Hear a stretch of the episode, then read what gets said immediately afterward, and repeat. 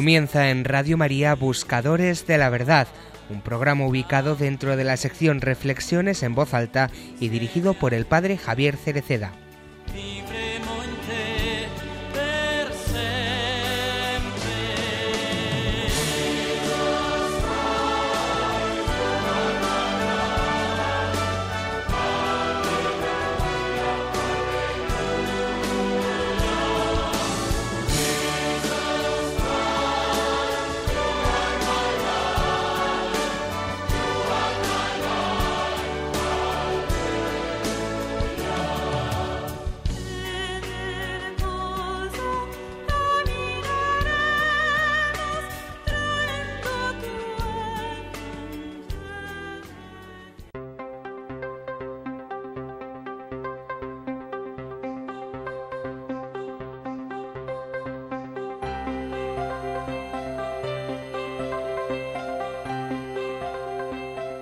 Esto es lo que Jesús nos dijo que hiciéramos. Insisto en este aspecto de la actividad misionera, porque Cristo invita a todos a ir al encuentro de los demás. Nos envía, nos pide movernos para llevar la alegría del Evangelio. La Iglesia, que continúa en la historia la tarea de llevar el Evangelio a todo el mundo, tiene sus raíces en la enseñanza de los apóstoles, pero mira hacia el futuro. Tiene la firme conciencia de ser enviada de ser misionera. Una iglesia que se cierra sobre sí misma y en el pasado, una iglesia que ve solo las pequeñas reglas de hábitos, de actitudes, es una iglesia que traiciona a su propia identidad. Una iglesia cerrada traiciona su propia identidad. Por ello, descubramos hoy toda la belleza y la responsabilidad de ser iglesia apostólica. Muy buenas tardes a todos, queridos amigos, hermanos, buscadores de la verdad como nosotros, en este sábado 13 de junio de 2015, San Antonio de Padua, en fiesta que nos recuerda este gran santo de la Orden de Predicadores y bueno, nosotros nos consideramos también humildemente predicadores también de la palabra del Señor. Y aquí estamos, como siempre, haciendo el programa. El equipo de Buscadores de la Verdad está con nosotros Oliva Andrada. Oliva, muy buenas tardes. Muy buenas tardes, Padre Javier, y muchas felicidades por su cumpleaños. Bueno, muchísimas gracias. Esto ha sido una felicitación a traición. muchísimas gracias porque efectivamente en el día de San Antonio tengo el privilegio de contar un año más de vida. Y también tenemos con nosotros a Pepa Pagarat. Pepa, muy buenas tardes. Hola, padre. Muchas felicidades. Muchísimas gracias, Pepa. Y también a Carla Guzmán. Carla, muy buenas tardes. Cumpleaños. Muchas felicidades, padre, y muchas gracias por contar con nosotros un sábado más. Pues gracias a todas vosotras que estáis aquí acompañándonos en esta radio de María, en la casa de María, en el Día de María. Es un privilegio que agradecemos el poder compartir con ustedes una hora de radio los sábados, el día de nuestra madre. Bueno, y vamos a tratar de hablar hoy de, bueno, pues de un tema que nos interesa y que nos ocupa de manera habitual. Es frecuente que a lo largo de los programas que hacemos de Buscadores de la Verdad, ustedes probablemente hayan notado que hablamos mucho de la dimensión misionera de nuestra vida.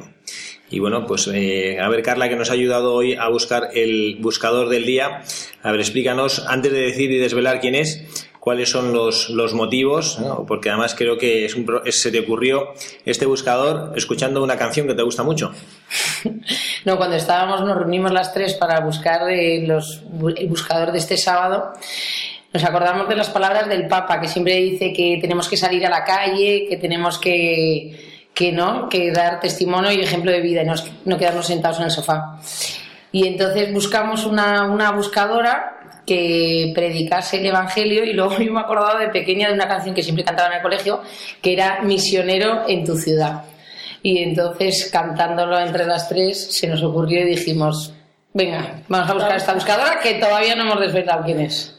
Sorpresa. Tachan, tachan. Tachan, tachan. Oli, dinos quién es. Nuestra buscadora se llama Santa María de Matías. Santa María de Matías. Bueno, vamos a explicar enseguida quién es nuestra buscadora, pero antes vamos a pedir a Pepa que recuerde a nuestros oyentes cuál es el correo electrónico de nuestro programa.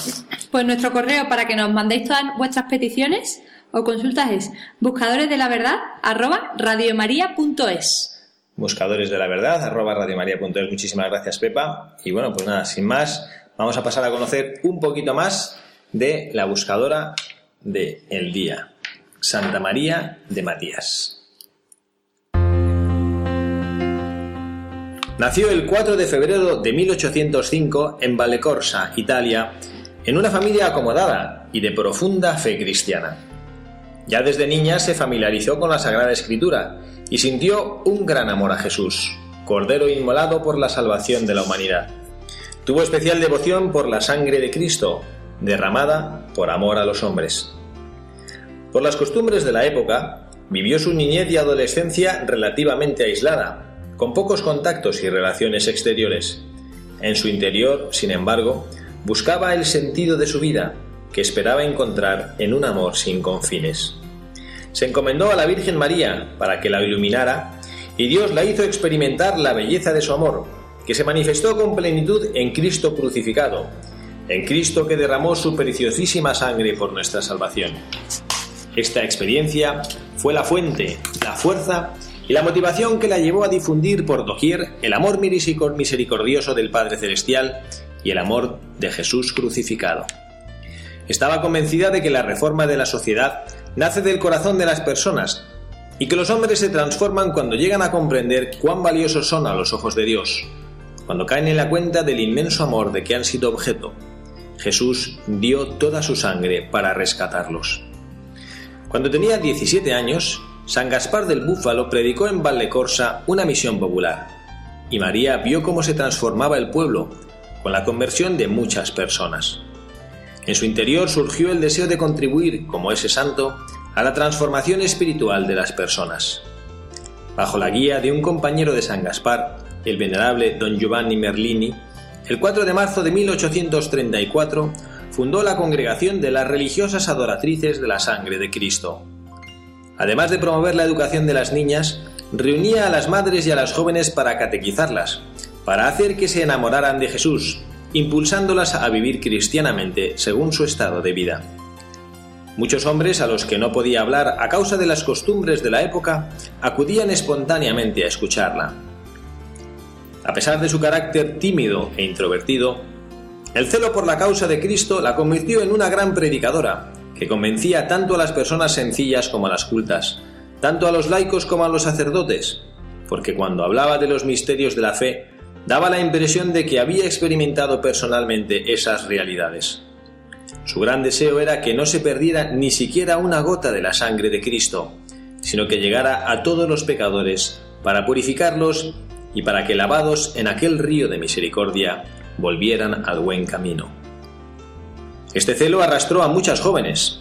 Así, pudo fundar cerca de 70 casas religiosas, principalmente en Italia, pero también en Alemania e Inglaterra. Casi todas sus casas se abrían en pequeñas aldeas abandonadas del centro de Italia, a excepción de Roma, a donde fue llamada por el Papa Pío IX para dirigir el Hospicio de San Luis y una escuela en Civitavecchia. Vivió toda su vida con el único deseo de agradar a Jesús, que le había robado el corazón desde su juventud y con el compromiso gozoso de difundir al máximo el conocimiento del amor de Dios por la humanidad. Para ello no escatimó esfuerzos, ni se dejó abatir por las dificultades. Siempre actuó en profunda comunión con la Iglesia universal y particular y por amor a ella. Murió en Roma el 20 de agosto de 1866. Fue beatificada por el Papa Pío XII el 1 de octubre de 1950 y fue canonizada en mayo de 2003 por San Juan Pablo II.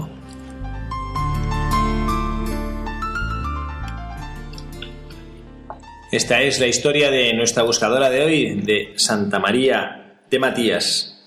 Mm, yo debo decir que, no había oído hablar de ella y que mm, no recuerdo haber hablado en los años que ya llevamos de este programa de buscadores de una religiosa o de una santa o de una persona que tuviera devoción por la sangre de Cristo.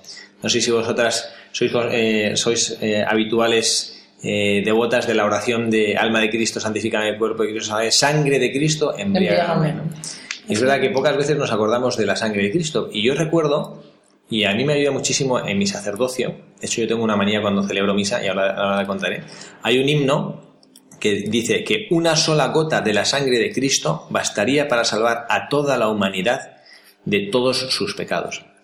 Y yo tengo un eh, hermano sacerdote, bueno, un hermano de sangre, un hermano de familia religiosa, que cuando celebra misa le encanta el poner así como, como mucho en, el, en el cáliz por, perder una cantidad generosa de vino, ¿no? Y a mí me gusta al contrario, ¿no? A mí me gusta poner, esa es la manía que tengo, ¿no? Me gusta poner poquita cantidad de vino, ¿no? Porque pienso que es que una sola gota de la sangre de Cristo limpia el pecado de toda la humanidad, de toda la historia de la humanidad, ¿no? Y bueno, pues este, bueno, a mí me hace, me hace ilusión hablar hoy de, Santa María de Matías, hablar de esta mujer que tiene esta devoción por la sangre de Jesucristo. Bueno, ¿qué os ha parecido a vosotras este, esta buscadora del día? La verdad es que eh, la, pasión por la sangre de Cristo efectivamente es una cosa que no, no, estamos habituados a, a, oírle, a oírle normalmente. Y es muy bonita su, su historia, padre, de la gotita de sangre. me, me parece muy significativa. Es una cosa, además, también la, la, en la historia que hemos leído de Santa María de Matías cuenta, y es una, eh, nosotros estamos ahora celebrando en este mes de junio, en este mes del Sagrado Corazón de Jesús. Yo por eso lo busqué, porque también como haciendo conexión, ¿no? Sagrado Corazón de Jesús, sangre del Sagrado Corazón de Jesús.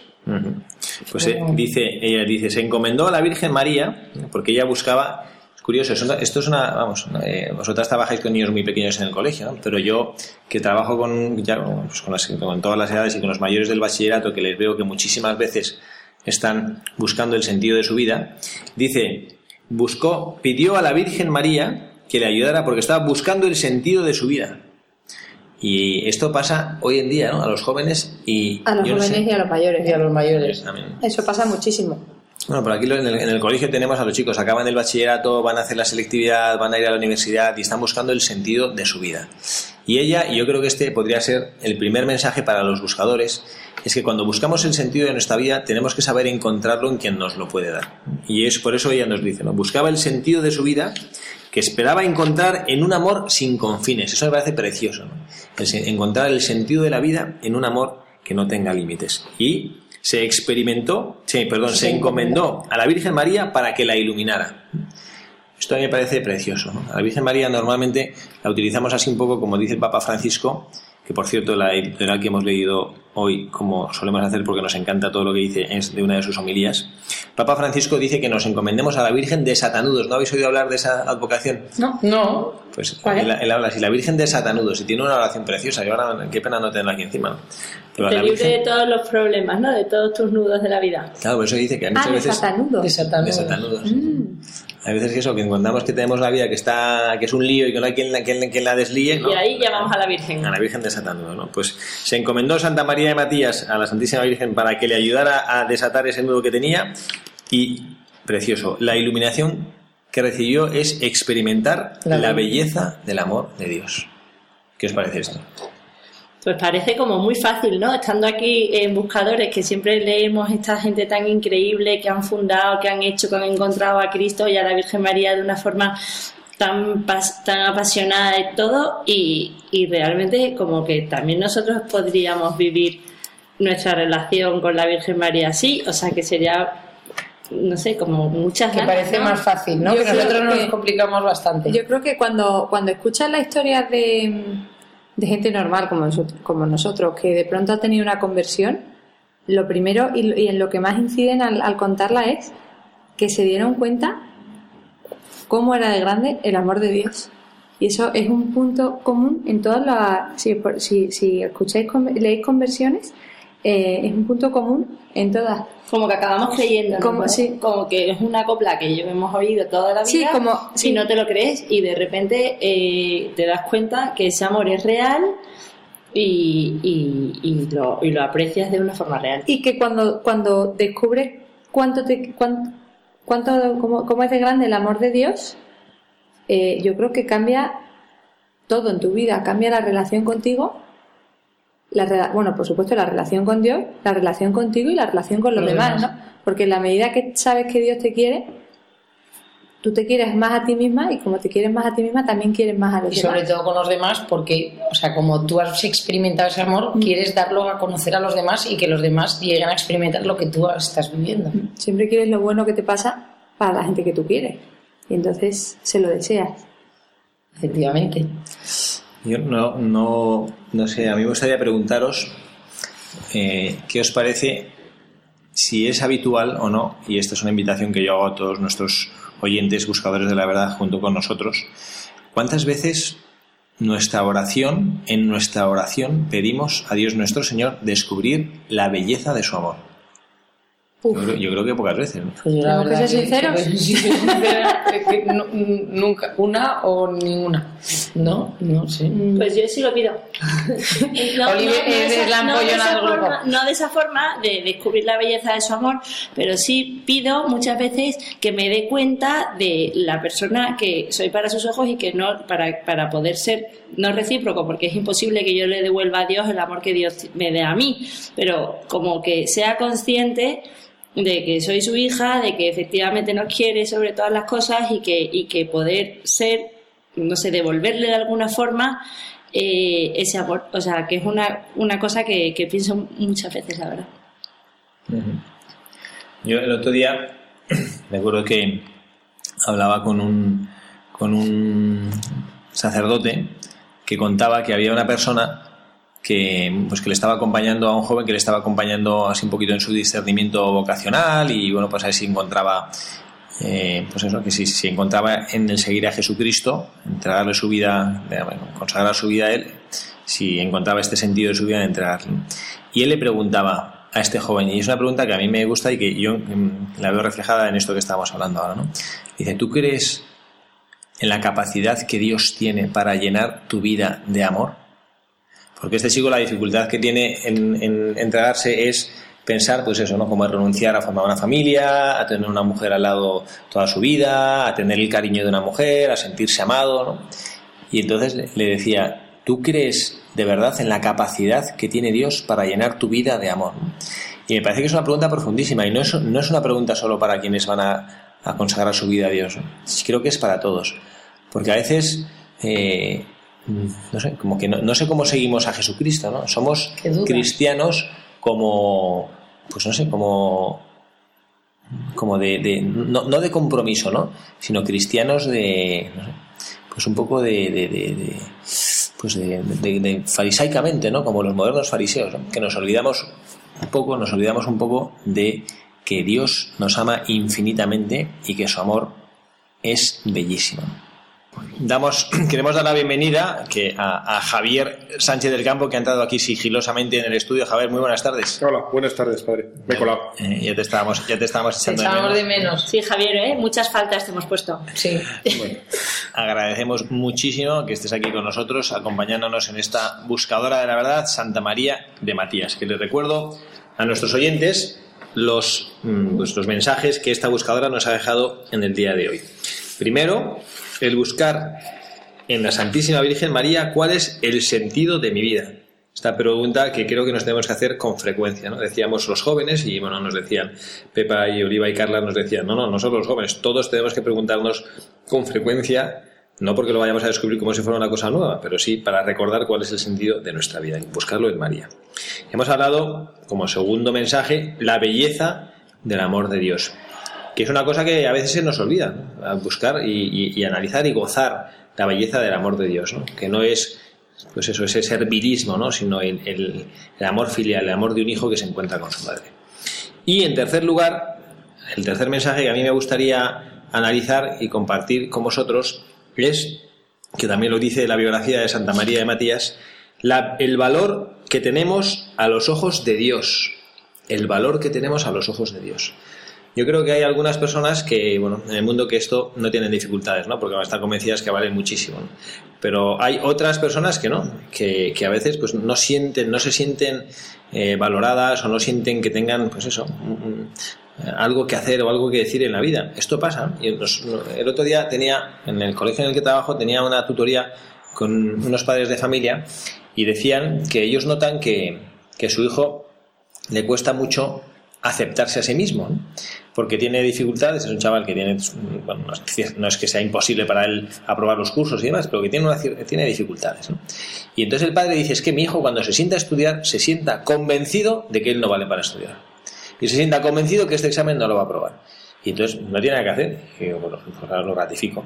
Efectivamente, si tú te sientas a, una batalla de la cual estás convencido que vas a perder, pues no, tiene, no tiene caso que sigas luchando esa batalla. Y creo que esto a veces nos pasa también a nosotros, nos pasa con, en nuestra relación personal con Dios. Que a veces nos consideramos, pues eso, como que, que, que Dios pues eso, pues es como si fuera un gran señor feudal que me miras desde el cielo y dice este pobre que está ahí abajo y, y, nos olvidamos que no solo el amor de Dios es bellísimo, ¿no? sino que es para mí, que yo valgo a los ojos de Dios. Y que es importa y qué importante ser consciente de, de, todo eso, porque te cambia la visión cuando tú estás seguro de ti mismo, que al final el, el, el saberte amado por Dios y, y, querido por Dios lo que te da es seguridad personal a ti. Eh, te hace ir de una forma diferente por la vida. ¿no? Te comes el mundo. Te comes el mundo. O sea, yo haga lo que haga, soy, sé que Dios me quiere y que Dios me quiere con mis, con mis errores y con mis, con mis defectos, con mis virtudes. Y eso te hace ir con una seguridad por la vida que te hace convertir en el mundo. Pero ya no solo en lo laboral, sino en, en, en lo personal, en, en, todo, en todos los campos de, de, de la vida. Así es. Bueno, pues vamos a hacer ahora eh, una pequeña pausa para escuchar una canción que ¿La puedo ha, cantar? que nos ha preparado Carla, pero bueno, cuenta, porque hay veces que escuchamos las canciones y la gente piensa, bueno, estos ponen aquí una canción porque, bueno, pues para rellenar un poquito el hueco, del hueco del programa, ¿no? ¿no? Que nos encanta hablar, pero es que las canciones a veces le sacamos un jugo, ¿no? Y bueno, a ver, Carla, cuéntanos para que nuestros oyentes escuchen la radio sabiendo qué es, cuál es el mensaje que les queremos dejar. No, seguro que esta canción la oirán o sea, la conocerán porque es una canción de que si nosotros la cantábamos de pequeñas en, en misa, ¿no? Y es eh, ser misionero de tu ciudad. O sea, muchas veces cuando nos imaginamos los misioneros, te imaginas pues ahí el misionero en el Amazonas o en la selva y, y, no, no te tienes que por qué ir tan lejos, sino que en el mismo barrio, o sea, ya bajar, abrir el portal de tu casa en el parque sacas a tus niños a pasear, ¿no? Y te puedes poner a hablar con otra madre de familia y ahí ya puedes empezar a misionar o, pues yo qué sé, yendo a la frutería. O sea, que no hace falta coger un avión e irte a 100.000 kilómetros, sino que al ladito de tu casa ya puedes empezar a Yo misionar. creo que es ser consciente de lo que Dios te pide en cada momento. Y muchas veces lo que Dios te pide es que seas misionero en la puerta de al lado. Sí. No en, o en tu propia casa. Tu pro... por eso, en la, Sí. en, en la, en la habitación. de al lado. Y esta es una canción que nos encantaba y la verdad que cuando la cantábamos en el colegio nos veníamos arriba. Porque tenía bastante ritmillo. Tú te veías misionera, pero de... No, yo me veía, yo me veía, yo me veía con la guitarra misionando por todos los lados. La verdad es que sí.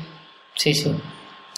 A mí me gusta el, una de las partes de la canción que tenemos aquí delante de la letra es cuando dice Dios te ayudará, si lo consigues misionero serás.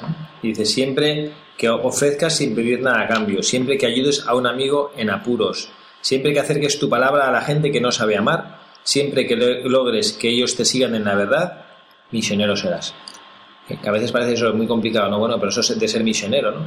Pues ser misionero es bastante sencillo. Esencialmente lo que hay que hacer es pedir el acompañamiento de Dios nuestro Señor. A mí la frase que me ha, me ha gustado ahora mismo que acaba, y que me resulta dificilísima es la de cuando des algo sin esperar nada a cambio. Esa es la que más nos cuesta a todo el mundo en general. Porque aunque digamos de boquilla si hay que dar sin esperar recibir, siempre, siempre, cuando no nos dan algo, se nos queda ahí. Con todo lo que yo hago por el de enfrente, con Sí, todo lo que con yo he todo hecho, lo que yo he hecho. Quiero, quiero hacer algo Y ahora mí. mira cómo me contestan con esto, desde luego, qué injusticia. Pero tú no estabas dando sin esperar. Sí, sí, sí, sí, pero, pero, siempre tenemos un pero. Así es. Bueno, pues nada, sin más, vamos a escuchar esta canción, Misionero de tu ciudad.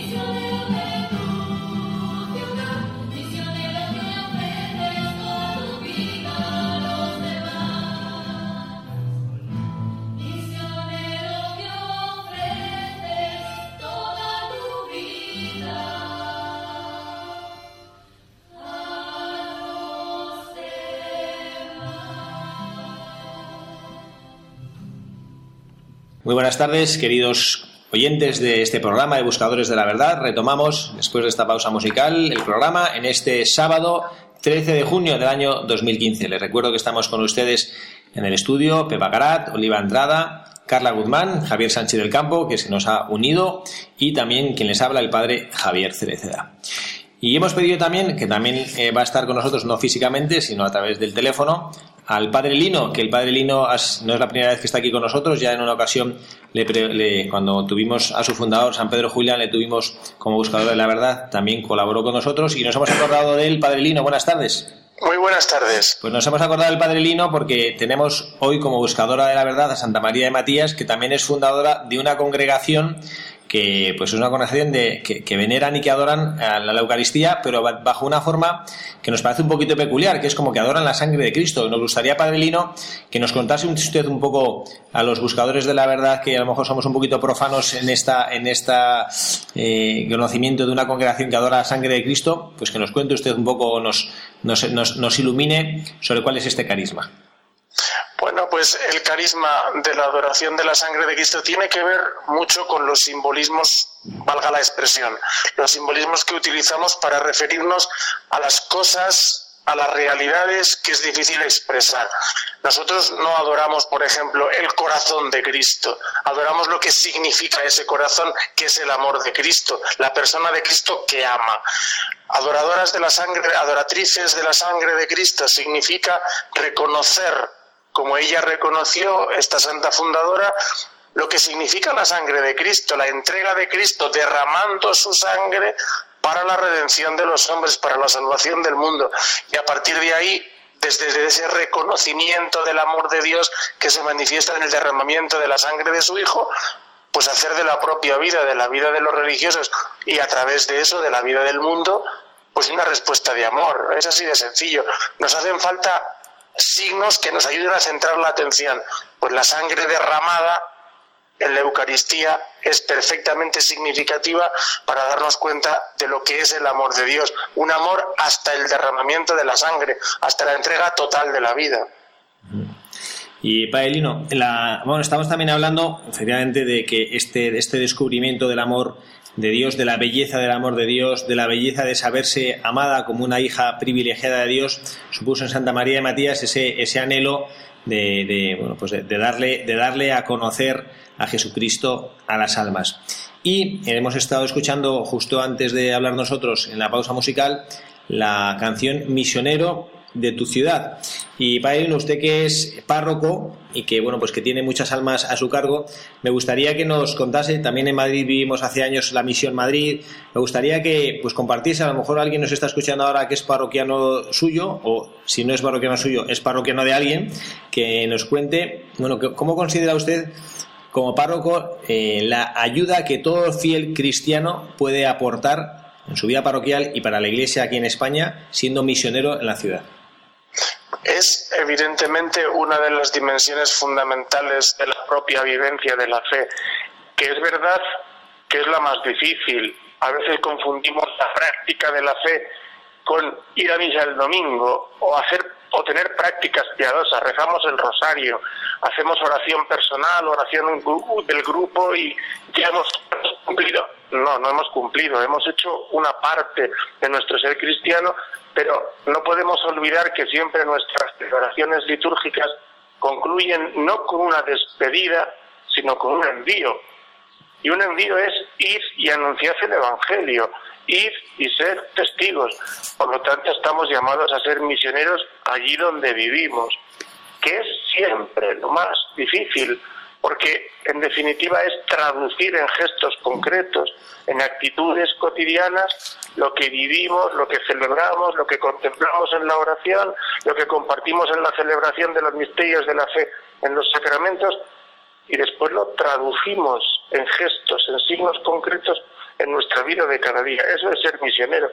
No es necesariamente misionero solo el que va a tierras de las llamadas tradicionalmente tierras de misión, sino el que allí donde está da testimonio, trata de vivir y de contagiar, porque eso también es importante, contagiar esa experiencia que los, los santos en definitiva nos recuerdan siempre eso, ellos viven una experiencia fuerte de Dios y se sienten llamados, animados, impulsados, exigidos a compartirla con los demás, a hacerse portadores de esa experiencia, de esa presencia de Dios en la propia vida. Eso es misioneros. Y es lo más difícil porque en nuestro mundo encontrar espacios donde uno sea capaz de, de hacer visible eso nos resulta poco fácil. Dejémoslo así, poco fácil. Padre Lino, ¿y Pero por es el qué? desafío que Dios nos pone. Padre Lino, ¿por qué piensa usted en la parroquia? Me imagino que cuando tiene algún encargo o alguna necesidad, eh, no sé si usted me diría, no, no, pues a mí es facilísimo. Yo en cuanto tengo una necesidad, enseguida hay un parroquiano que viene a ayudarme. Pero normalmente los parroquianos siempre piensan que el de al lado lo puede hacer mejor, que está más capacitado que yo, que tiene más eh, fuerza que yo, y, y al final el de al lado no, no aparece, ¿no? Porque el de al lado piensa lo mismo, ¿no? Entonces, Claro. ¿Cómo, cómo, haríamos o, bueno cómo haríamos para, para que la gente se bueno pues que realmente se lo tome en serio oye que tú puedes ser misionero y que no y no haciendo así como ocho mil cosas no sino pues alguna cosa sencilla.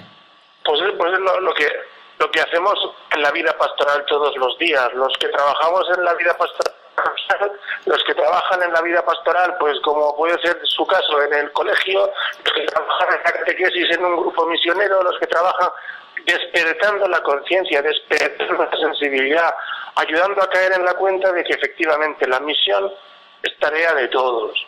La misión es tarea de iglesia. Y si todos somos la iglesia, si todos somos pueblo de Dios, como nos recordó, nos insistió, nos subrayó el Concilio Vaticano II, si todos somos pueblo de Dios, todos tenemos una misión compartida. Y lo que cada uno no haga se queda sin hacer.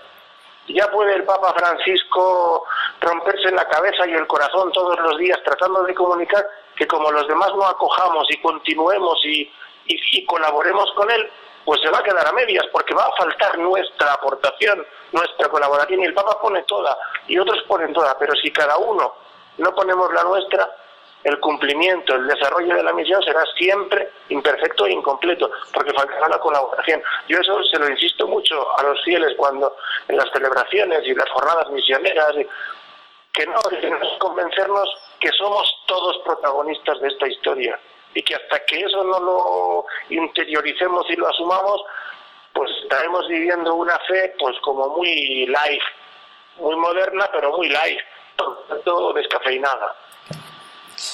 Toda la razón, padre. Además parece como que al cristiano muchas veces le da vergüenza salir a la calle a demostrar sus sentimientos, a demostrar sus ideales y tendríamos, o sea, y que en vez de ir orgullosos de todo lo que vivimos y pensamos, hay muchas veces que, que, que, que- que parecemos avergonzados cuando tendría que ser todo lo contrario, o sea, que, que está muy bien que Sí, pero eso, como os decía antes, yo creo que muchas veces es porque tampoco hemos sido capaces de interiorizar bien esa experiencia primera, que es la de decir, es que yo soy verdaderamente alguien al que, al que Dios ha amado personalmente, al que Dios le ama personalmente, al que Dios ha llamado personalmente.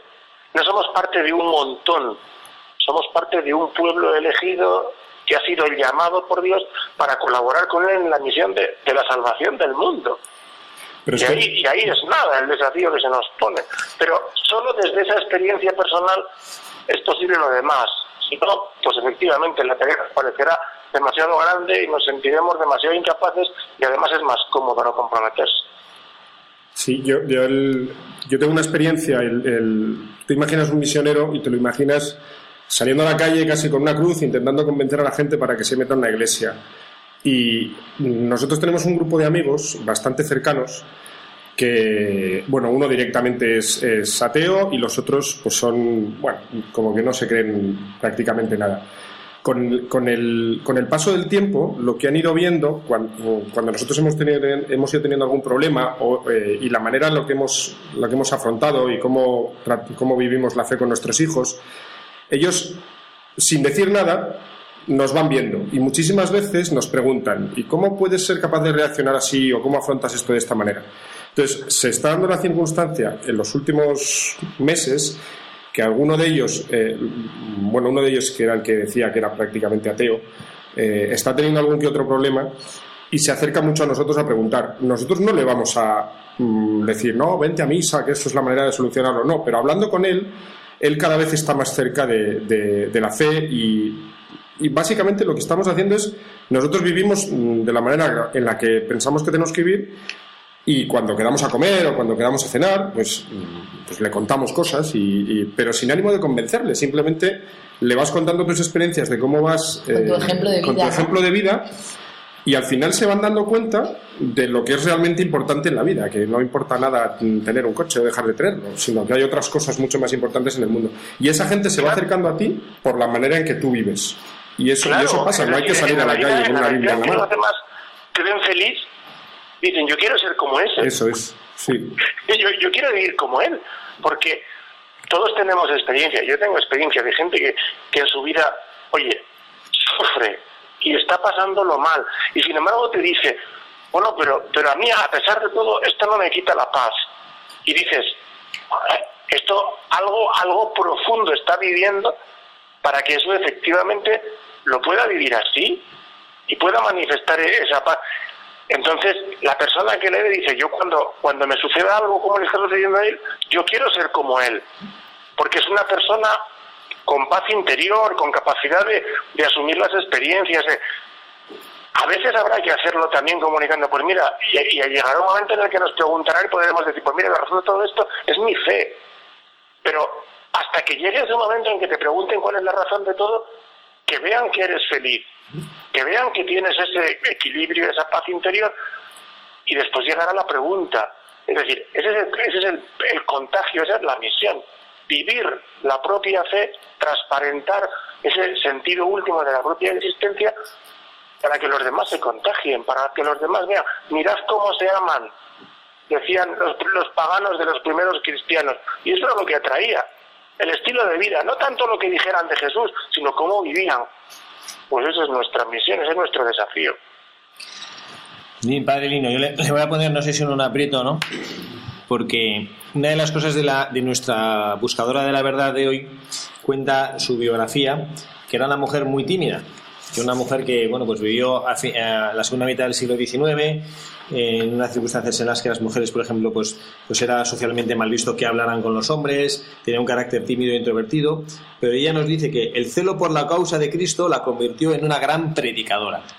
Yo, hace recientemente hemos celebrado mm, Pentecostés al acabar la Pascua y hemos, mm, bueno, pues hemos visto el Espíritu Santo, la acción que hacía el Espíritu Santo. Y a mí, una persona me hizo una pregunta que no supe responderle, o al menos no me quedé muy a gusto con la respuesta que yo le di, ¿no? Y me preguntó, pero padre, los Hechos de los Apóstoles nos dicen que los primeros cristianos, cuando llegó el Espíritu Santo, vencieron el miedo a los judíos y salieron a predicar.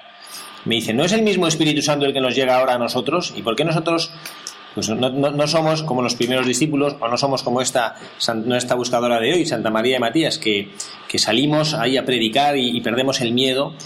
No ver, padre, ¿usted, ¿usted qué contestaría? Porque yo, no sé, me quedo un poquito a veces perplejo a la hora de contestar. Pues es verdad que es el mismo Espíritu Santo. ¿Y qué será? Pues que no estamos tan bien predispuestos para recibirle o que no queremos acompañarle y escuchar las, las- lo que él nos dice que hagamos. Vamos a ver, yo, yo creo, yo bueno, el espíritu evidentemente es exactamente el mismo, porque es el único espíritu de Dios. ¿Cuál es, cuál es la diferencia? Primero, que seguramente los libros de la escritura, los hechos de los apóstoles, nos narran, bajo la expresión así un poco coloquial, nos narran los éxitos, pero también habría fracasos. Mira, había algunos que se fueron porque aquello, nos dice el mismo Evangelio, que aquel joven rico se marchó porque era muy rico y no le convenció ni Jesús mismo. Es decir, también en aquellos momentos seguramente hubo cristianos, cristianos o, o aspirantes a cristianos que lo dejaron porque no les convencía, porque estaban más cómodos como estaban. Pero hoy nosotros vivimos un tiempo diferente, que tiene otras muchas influencias, que tiene otros lenguajes, que tiene otras, eh, otros estímulos y que efectivamente el- la escritura nos dice también que los hijos de las tinieblas son más astutos y, y y entonces saben engatusar mejor al personal, valga la expresión. Bueno, pues nosotros eso- es ahí donde tenemos que, que tratar de ir respondiendo. Es el mismo espíritu y tenemos que tener, tenemos que pedirle a ese espíritu también nosotros ser capaces de abrir la mirada, los ojos y el corazón para descubrir los signos que él sigue realizando. Porque es más fácil ver, es más fácil ver lo que no conseguimos porque a lo mejor es que nosotros nos hemos puesto, eh, eh, como decir, metas muy personales y muy voluntaristas y, y entonces no, fracasados, es más fácil ver ese fracaso que abrir los ojos y decir, pero mira dónde está dejando signos en tu vida, en esta persona que has encontrado y que has visto que es una persona feliz, en aquel otro acontecimiento en el que en medio de circunstancias adversas hay alguien que dice, no, pero yo a pesar de todo, en las imágenes que hemos visto hace poco, pocas semanas, de Siria y de Libia y de donde después de que han asesinado a cristianos, familias dicen, no, no, pero, pero yo sigo perdonando, porque mi fe me dice que perdone y yo perdono. Y porque al final soy feliz, porque mi hijo ha entregado su vida fielmente en testimonio de la fe. No son esos signos queridos. Descubramos también eso. En nuestro tiempo también tenemos manifestaciones de ese espíritu. Tenemos también debilidades, miramos cada uno nuestra vida y somos muy débiles pero tenemos también razones para esperar, para, para sentir el gozo de pertenecer a un pueblo que en el siglo XXI, en el año 2015, sigue teniendo hombres y mujeres capaces de derramar su sangre y volvemos a la buscadora de la verdad de hoy, de reconocer en esa sangre que se derrama la sangre de Cristo, que los cristianos hoy sigue entregando su vida, sigue salvando al mundo. Es decir, hay signos de ese espíritu, pero a veces nos falta la capacidad de descubrirlos. Yo pongo muchas veces el ejemplo a la gente, desde mi parroquia están un poco aburridos con eso, que les digo, nosotros no podemos decir que una determinada emisora de radio no existe porque nosotros no la escuchamos. Es que nosotros no sintonizamos con ella.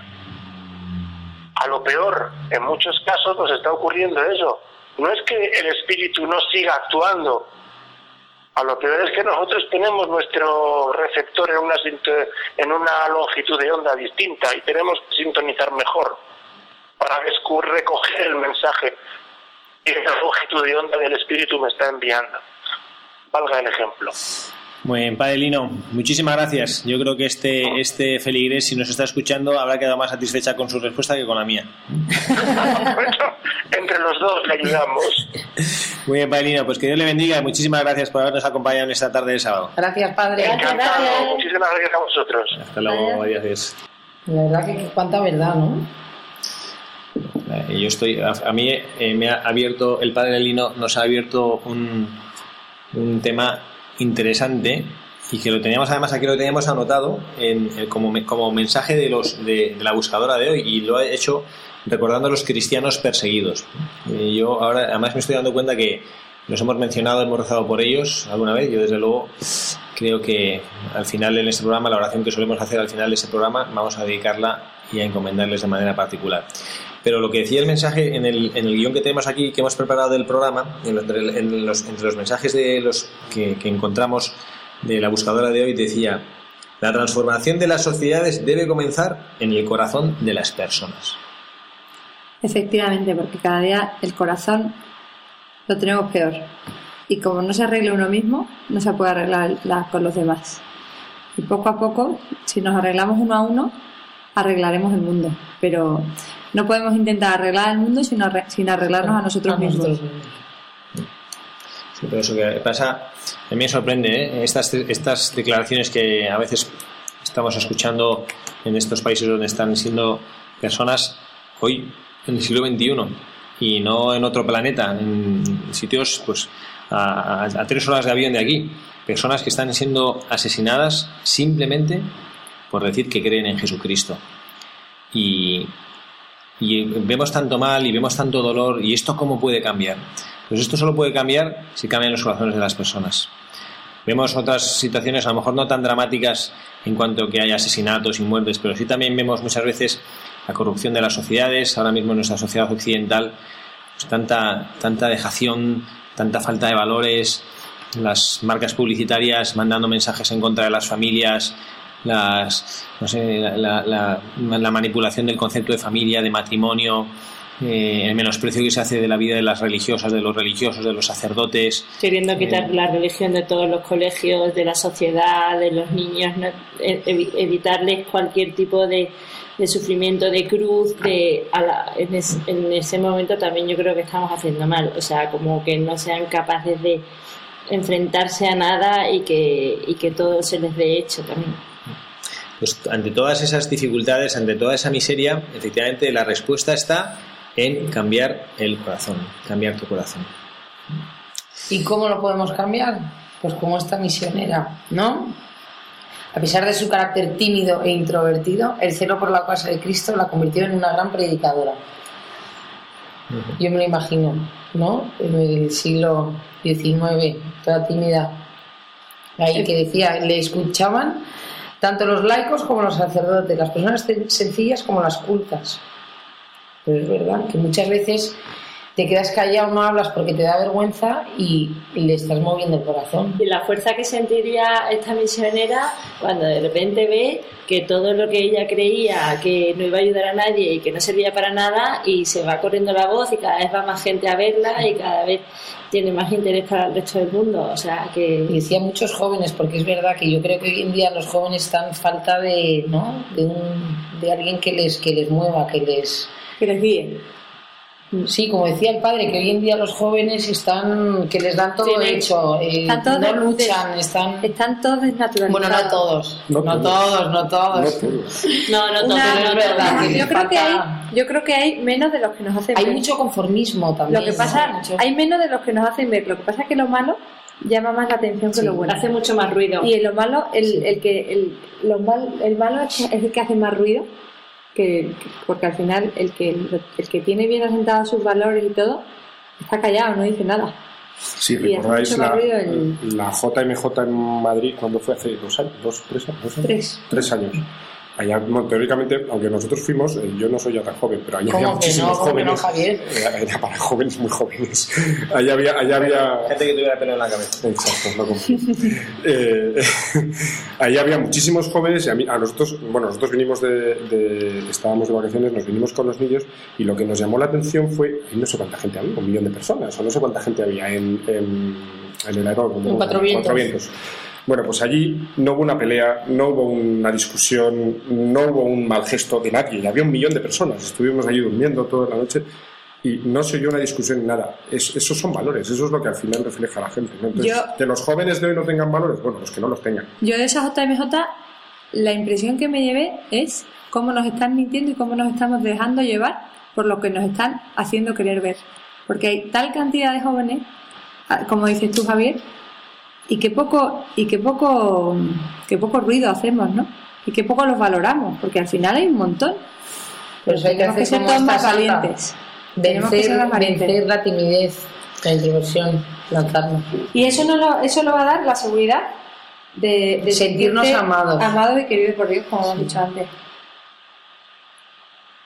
y querer y saber que no hace falta mm, comportamientos especiales o cosas raras para transmitirlo. ¿no? A mí me ha gustado mucho lo que nos ha compartido Javier, de, estos amigos suyos que, bueno, pues que se alejan de Dios y que de pronto encuentran y experimentan en la vida una dificultad que no sé cuál será la de estos amigos en concreto, pero cosas similares me ha tocado a mí vivir y, te acercas a las personas que viven de una manera normal, ¿no? porque te das cuenta que la coherencia es algo que hace atractivas a las personas, cuando viven coherentemente. Bueno, pues esto es, esto es ser misionero. Ser misionero es amar a Dios y vivir de una manera coherente a ese amor que Dios te profesa y que tú quieres profesarle a Él. Eso yo recuerdo cuando, cuando estudiaba en el colegio una, una definición que nos dio nuestro profesor de religión sobre la madurez, que a mí no se me ha olvidado, ¿no? que la madurez es la coherencia de vida entre lo que uno cree y lo que profesa. Esto es la madurez, y para el cristiano es así, ¿no? Y yo pienso, me gusta eh, imaginar que si, así en plan como, como peliculero, ¿no? que, si, que si tuviéramos una especie de, de cámara de televisión que nos fuera siguiendo cada día, una cámara que no grabara el sonido sino solo las imágenes, si por lo que nosotros hacemos, por la coherencia de- entre nuestro comportamiento y lo que nosotros creemos, la gente pudiera decir, ese es un católico, esa es una buena persona.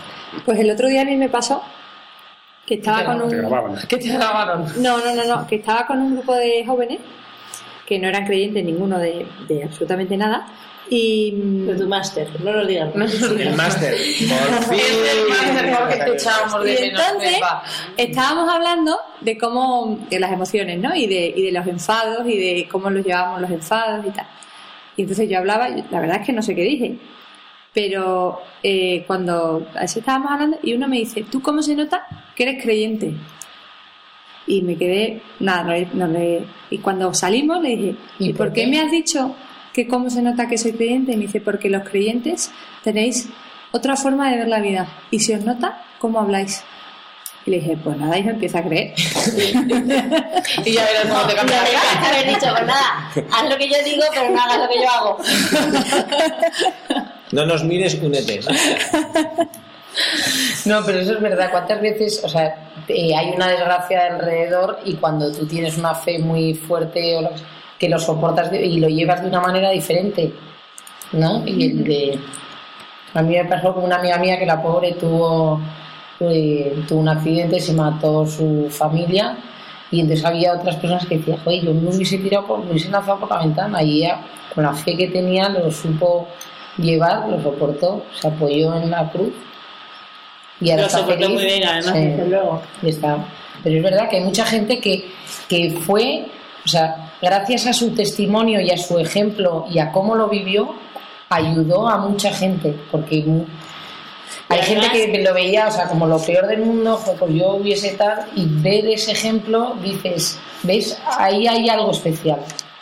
Porque otra persona que se hubiese derrumbado, gracias a la fe y a ese amor, no pudo sobrellevar ese drama. Bueno, pues hemos llegado al final de nuestro programa. No, Hombre, no, padre Javier, que no he cantado, que no he cantado la canción del, del De cumpleaños feliz, del misionero. de cumpleaños feliz. Ah, No hay posibilidad ya de cantar, o sea que hay que... Que tenemos muy buen día, no lo vayamos a estropear. Este programa, ¿no? A mí me ha encantado este programa, sobre todo cuando Pepa ha dicho que los jóvenes buenos somos muchos, ¿eh? como somos, ese, somos esa primera persona al plural. Hombre, hay que creérselo para hacerlo. Oye, el Papa, el cosa Papa Juan Pablo II dijo soy un joven de 85 Eso es años. Yo creo que es fundamental creérselo para poder serlo. Si no te lo crees, nunca vas a llegar a serlo. Que lo seas o no, bueno, pero... lo Da igual el pelo de la cabeza, padre Javier. Tampoco hay que caer en Peter Pan, pero... Carla, muchísimas gracias. Muchas gracias, padre. Felicidades. Oliva, buenas tardes. Gracias, padre, felicidades. Muchísimas gracias. Pepa, Muchas gracias, padre. gracias. Por fin ha salido algo del máster, ¿eh? Sí, sí, sí, ya. No he querido decirlo, pero me lo habéis sacado. Todos hacer un máster en septiembre. Pues nos está dando mucho de sí este máster, ¿eh? Lo estamos haciendo todos.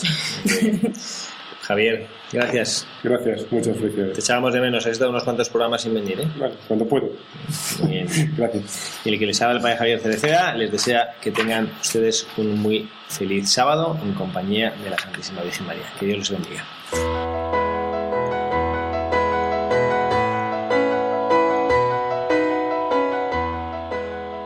Señor, te queremos dar las gracias por el testimonio de tantos cristianos que hoy en día están comprometiéndose contigo hasta el punto de dar su vida por la fe.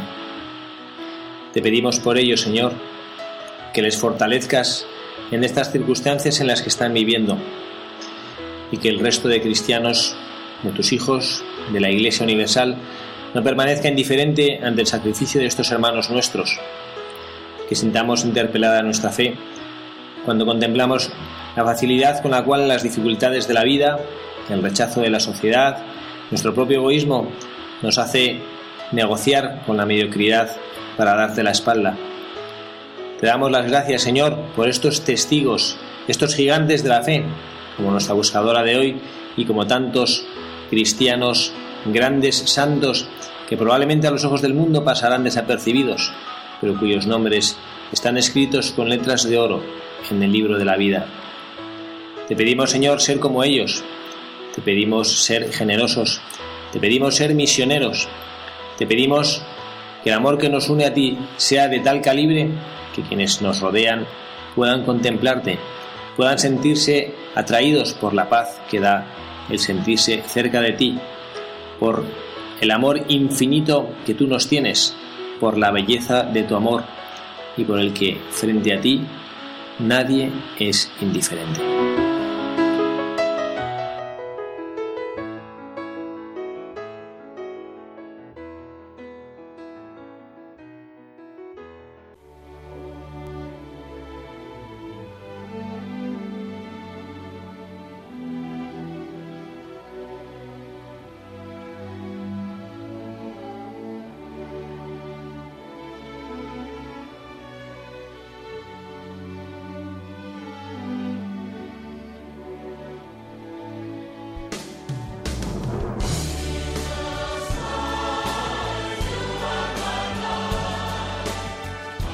Han escuchado Buscadores de la Verdad, un programa dirigido por el padre Javier Cereceda y ubicado dentro de la sección Reflexiones en voz alta.